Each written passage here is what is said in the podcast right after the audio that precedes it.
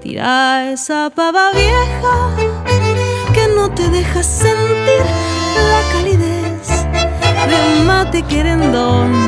Cambia toda la yerba y sin que hierva, recalenta tu sueño y contámelo. Bienvenidos de nuevo a su podcast El Puente Emocional. Verónica Catania y Héctor Garza, con el gusto de siempre, estaremos con ustedes en, este nueva, esta nueva propuesta de podcast. Y por ahí está, Vero, ¿cómo estás? Hola Héctor, muy contenta de unirnos nuevamente en esta iniciativa y con este tema que nos ha traído hoy, que nos ha convocado, que me entusiasma muchísimo.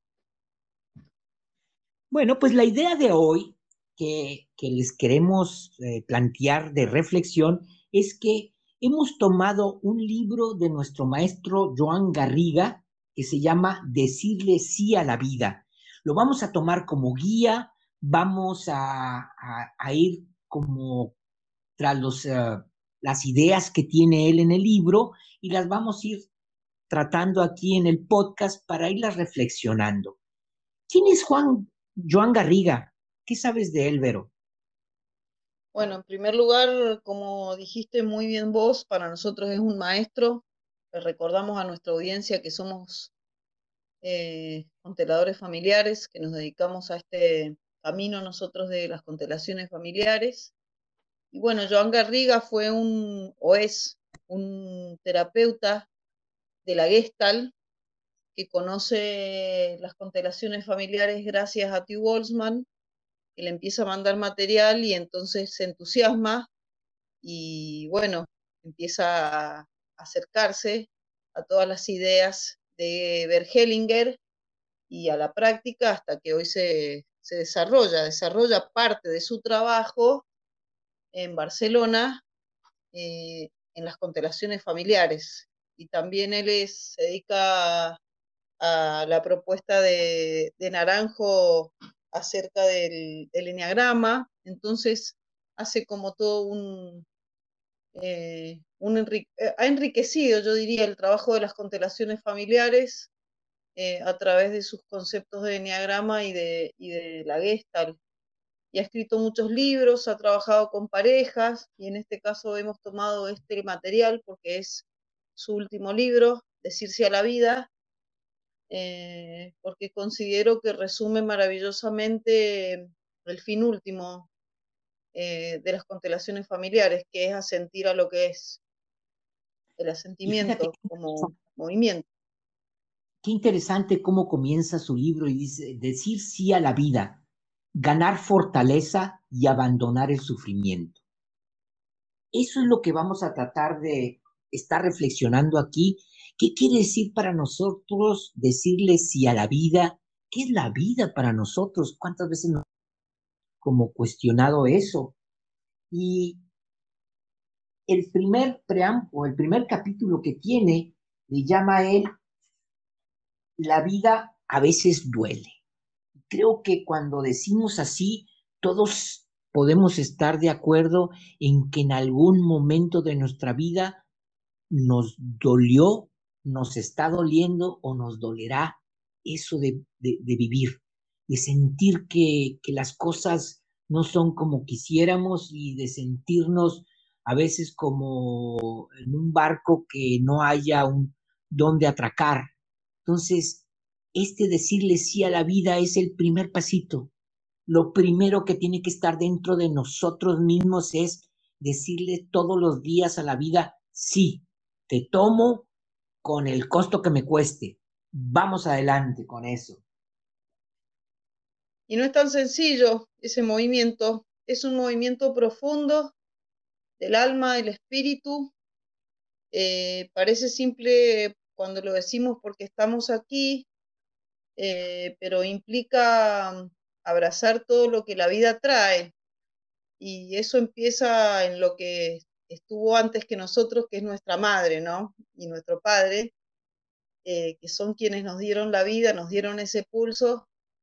Eh, vamos a habitar este cuerpo y esta existencia tal como la tenemos.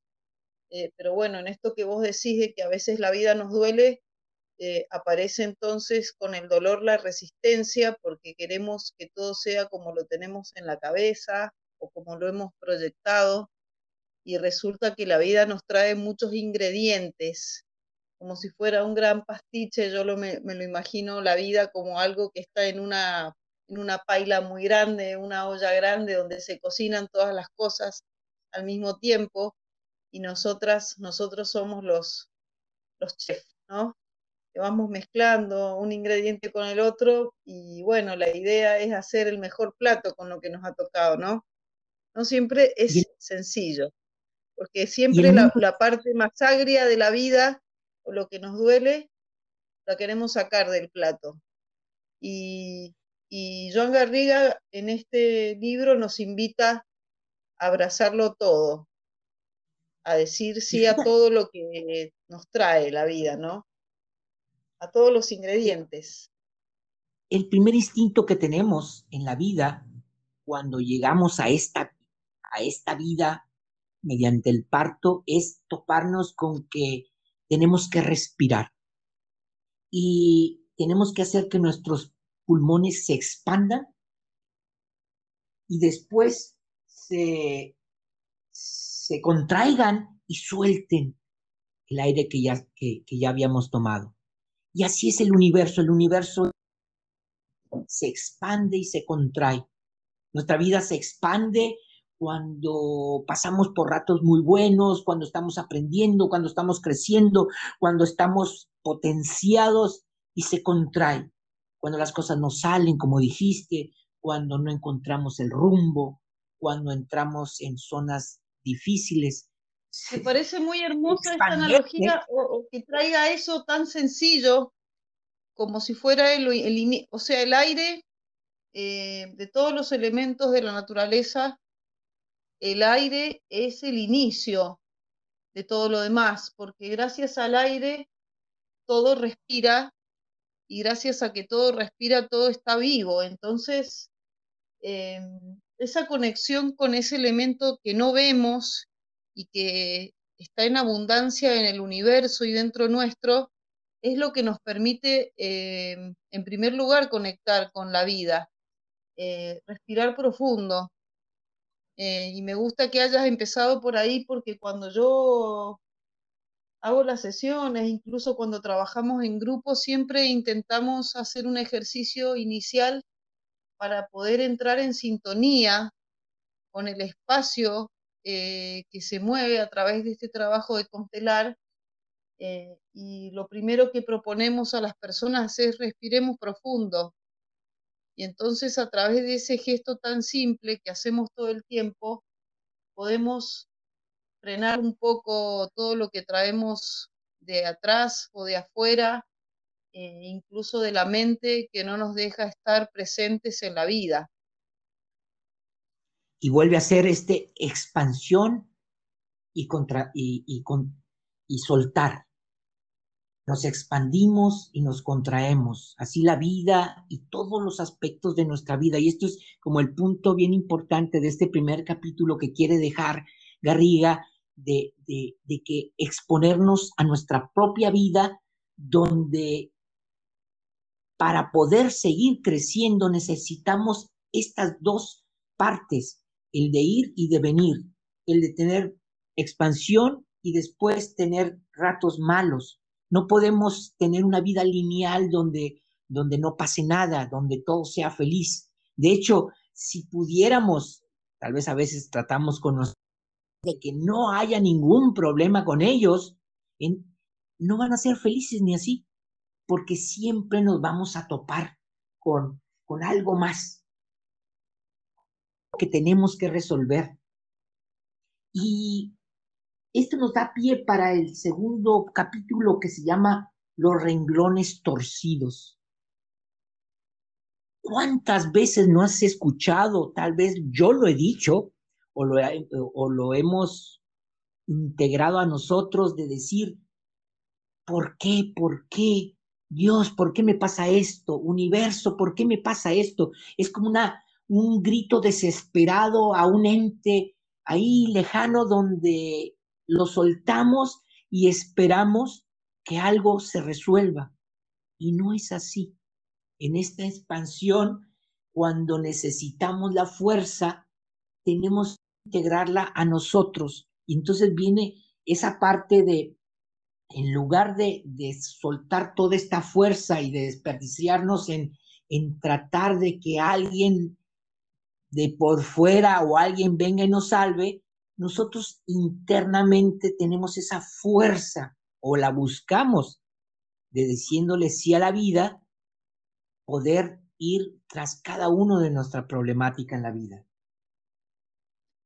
Sí, siento que la fuerza, desde el punto de vista como nosotros hemos aprendido a mirarlo, viene del asentimiento con lo difícil, ¿no? De poder em, abrazar lo difícil que nos trae la vida, aunque nos duela. Em, en ese sentido, de esas situaciones duras o de esos renglones torcidos que tenemos en nuestro diario de vida, eh, podemos tomar eh, sabiduría, podemos tomar fortaleza eh, y podemos tomar una, una manera de pararnos en el momento presente que nos permite impulsarnos hacia adelante, eh, que creo que si nos negamos eh, a, acordar con eso difícil que seguramente quien no puede aquí relatar algún hecho difícil de su vida que le haya costado. Y cuando nos entregamos a eso, entonces eso se vuelve un poco más sencillo de llevar, se integra con nosotros y podemos atravesarlo y pararnos en esta existencia con una fuerza que nos impulsa. Que si nos resistimos, eh, nos quebramos, ¿no? Tantas veces hemos dicho esto, eh, la resistencia te quiebra, el asentimiento eh, te da fuerza y te, te impulsa hacia adelante, ¿no? Porque es lo que hay. Eh, no lo que querés que, sea, sino eh, lo que hay. Bueno, un poco y ahí eso... Llegas, ahí llegas a un punto bien especial. Es lo que es. Y tal vez la vida es así porque así es. La vida no tiene ética, no tiene un sentido. Tal vez lo, lo insensato de la vida también es parte de la vida que no la podemos comprender y los, los múltiples facetas y factores que nos atraviesan, como la sociedad, los países, la política, la economía, todo eso que nos está transmitiendo, digo, eh, transgrediendo todos los días, también interrumpe o irrumpe en nuestra familia, en nuestros lazos, en nuestros vínculos. Y todo eso hace que a veces tratemos de decir, ¿por qué? ¿Por qué me pasa a mí? ¿Por qué yo tengo tan mala suerte? ¿O por qué? Entonces, la reflexión de Garriga en este sentido es, tal vez en la vida no hay renglones torcidos, no hay algo que o alguien que quiera hacerte la vida imposible, sino que la suma de todas las personas que estamos en el universo y todo el cosmos hace que cada instante sea algo y nosotros vamos a estar reaccionando a lo que está pasando. Entonces, somos seres que continuamente estamos vivos y estamos en esto, en interactuar con el medio y saber qué vamos a hacer, interactuar y saber qué hacer.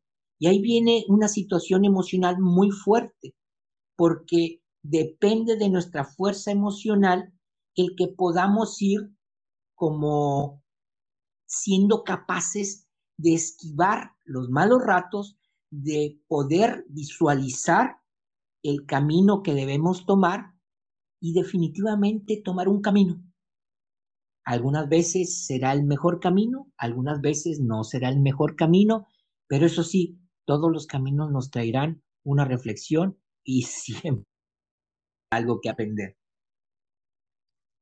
Yo siento que el sentido de la vida justamente está en, en la profundidad eh, que nos cuesta eh, asentir a lo que es, eh, o este abrazo a la vida con todo lo que nos trae nos cuesta porque estamos siempre viviendo en la superficie de las cosas, como en la película, em, como en el televisor.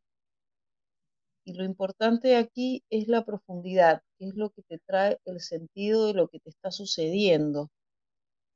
Eh, el sentido profundo te trae aprendizaje y en ese aprendizaje te permite evolucionar como ser humano. Entonces ahí es donde es necesario respirar lo que sucede, ¿no? Y ahí volvemos a la respiración, porque la respiración también nos trae calma y nos ayuda a tener paciencia respecto de que para que, para que venga un nuevo, un una nueva bocanada de aire es necesario tomar la primera inspiración y luego así la segunda y la siguiente, como los pasos que damos en la vida para poder eh, resolver las cosas, comprender lo que nos está sucediendo y en última instancia encontrar el sentido último, el sentido último como un misterio, ¿no? Para lo cual eh, se requiere paciencia.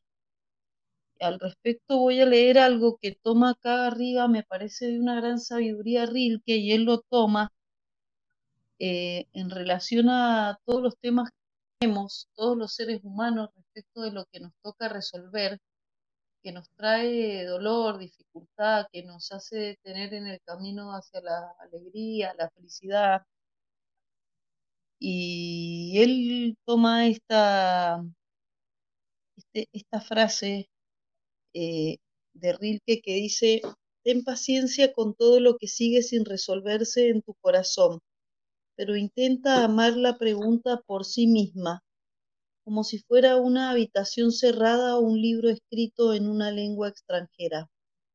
No intentes buscar las respuestas que no estés preparado para vivir, pues la clave es vivirlo todo. Ama la pregunta, vive en ella y entonces quizá lenta, gradualmente, algún día lejano, llegues a la respuesta. Y creo que la respuesta es el camino mismo, ¿no? La vida en sí que nos lleva hacia la vida, no, no hacia ningún lado a donde haya que llegar, ¿verdad? En todo caso, el único lugar a donde llegamos con toda seguridad es la muerte. Eh, mientras vamos caminando hacia la muerte, eh, surgen diferentes sentidos del para qué estamos viviendo tales circunstancias. Y en esas circunstancias también vemos que nuestra vida a veces toma como, como círculos, cosas que van y vienen, resolvemos un poquito y después se nos vuelven a mostrar. Entonces, eh, aquí Joan las trata como los caballos eh, de Troya que uno tiene, las áreas que uno va flaqueando, que las tiene como a veces es la familia, la pareja, el dinero, la relación con la comida, eh, algún trauma anterior. Entonces, cuando podemos vislumbrar cuáles son esas áreas que, que no son difíciles de atravesar, es cuando, por ejemplo, vienen las constelaciones. Esas son las, las herramientas que tenemos como para ir a trabajar esas áreas difíciles, poder buscar otra opinión, buscar otra mirada, que son la mirada de las constelaciones, desde dónde estamos atorados o empantanados en estas mismas cosas, en estas ah, viejas problemas que tenemos otra vez en nuestra vida. Y esas son las cosas que nos tenemos que poner como objetivos, como tenerlos ahí y decir, ya no quiero sufrir esto, ya no quiero, ya no quiero sufrir con vínculos, ya no quiero sufrir con el dinero, ya no quiero sufrir con esto. Voy a resolverlo. Y cuando podemos sentir eso de resolverlo, es cuando nos expandimos eso que nos hizo contraernos con, con, el dolor, con la pena, con el sufrimiento de nuestras áreas negras, nos expandimos cuando lo podemos ver, cuando lo vemos directamente y cuando le buscamos una solución, otra mirada. Y entonces nos expandemos en la vida y a veces las respuestas llegan. Em, bueno, por algo estamos nosotros trabajando en este, a través de esta herramienta, ¿no? Que son las constelaciones familiares que nos permiten abrir la mirada. Es una mirada más profunda sobre las cosas y entonces ahí vemos que muchas veces sufrimos asuntos por amor, eh, por lealtad a nuestros seres queridos eh, y cuando podemos abrir estos campos y mirar lo que trae para cada quien, nos damos cuenta que el dolor que han sufrido ellos es mayor. Eh, muchas veces nos unimos con esos dolores o con esas circunstancias y por eso nos podemos abrazar nuestra propia vida, nuestro destino. Entonces, las constelaciones nos han permitido eh, corrernos de los lugares de juicio para poder ver cada cosa tal como es, en la circunstancia que a cada ser le haya sucedido y honrar todo eso, dejando de, intervenir, que es lo que nos cuesta porque siempre creemos ser los hermanos mayores del cuento, ¿no? Eh, y, acá nos llama Joan. Joan es una persona muy humilde. Para quien no ha escuchado a este hombre, se los recomiendo que lo vean en YouTube, en miles de conferencias que está ahí y nos enseña sobre la humildad. Eh, el asentimiento viene del gesto de humildad de sentir que sos el último de la fila y que todo lo que pasó en tu familia antes que llegaras es mucho más grande que vos y le pertenece a los grandes. Y nos damos cuenta de esto y entonces podemos eh, mirarlos a ellos con humildad, con, como si nos rindiéramos ante lo que les ha pasado y así podemos devolver y abrazar de verdad lo que nos pasa a nosotros, que es mucho más liviano. Y mira cómo terminas es, esta frase, porque has venido diciendo el, el de asentir a la, a la realidad tal cual es, el sentir a las cosas que nos pasan. Y aquí la pregunta que abre el libro es, ¿es malo sentir o, o, qué quiere decir asentir? ¿Qué quiere decir estar conscientes de que hay algo que está ahí? No quiere decir una debilidad que voy a decir, bueno, ahí está y ya no puedo hacer nada. O bueno, pues las cosas son así y me quedo sentado y ya. No, el asentir es que todo lo que pasó desde ayer o desde lo que es pasado no tiene solución, no tiene una forma de, volverla a traer al presente. Entonces, el asentir es decir, mm, me hago responsable con, con lo que pasó, tomo las consecuencias al precio que, me, que tenga que estar pagando y me expando a la vida con esa fuerza.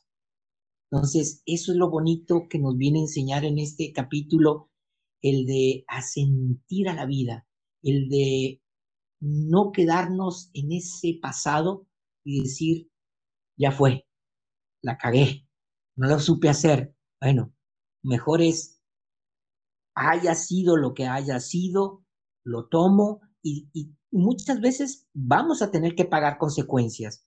Algunas consecuencias pueden ser que vayas a la cárcel, que tengas que pagar una deuda, que tengas que divorciarte, que tengas que salir de tu país o ir a esto o una quiebra, pero lo asumes y cuando lo dejas atrás, cuando asumes y entiendes el proceso que tiene de, de, saber eh, lo, que, lo que estás aprendiendo, eso te va a potenciar para el siguiente paso.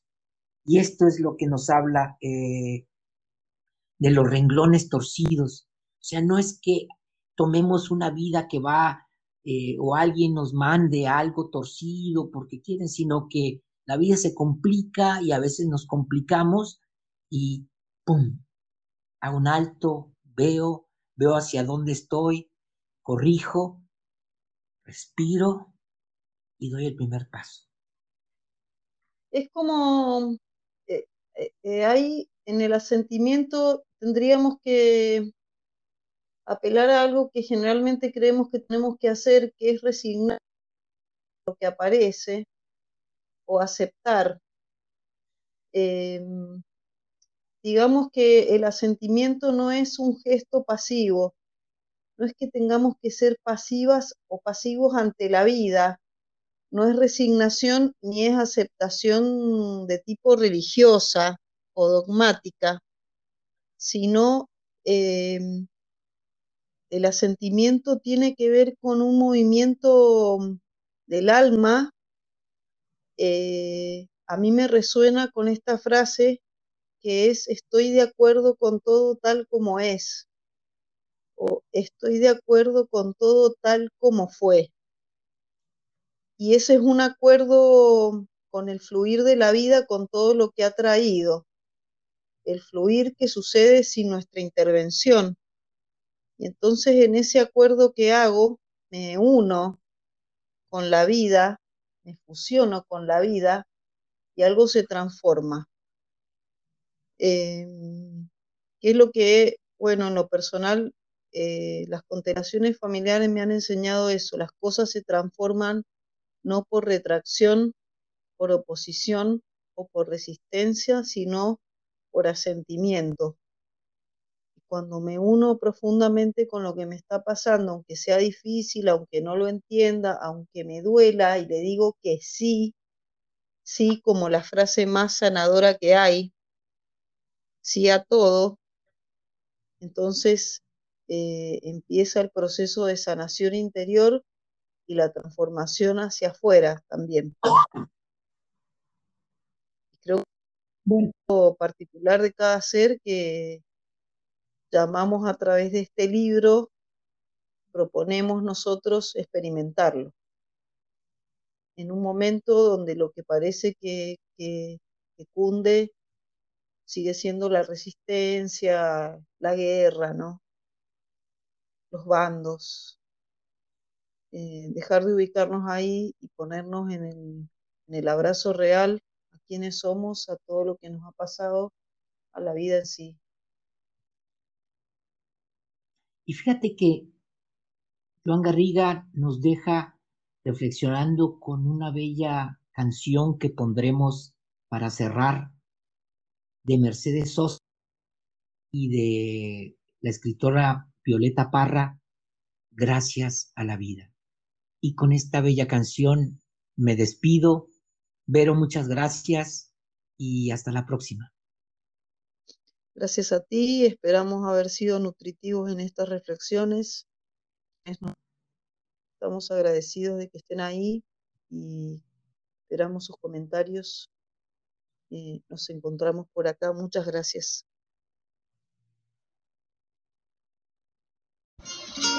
Gracias a la vida que me ha dado tanto, me ha dado el sonido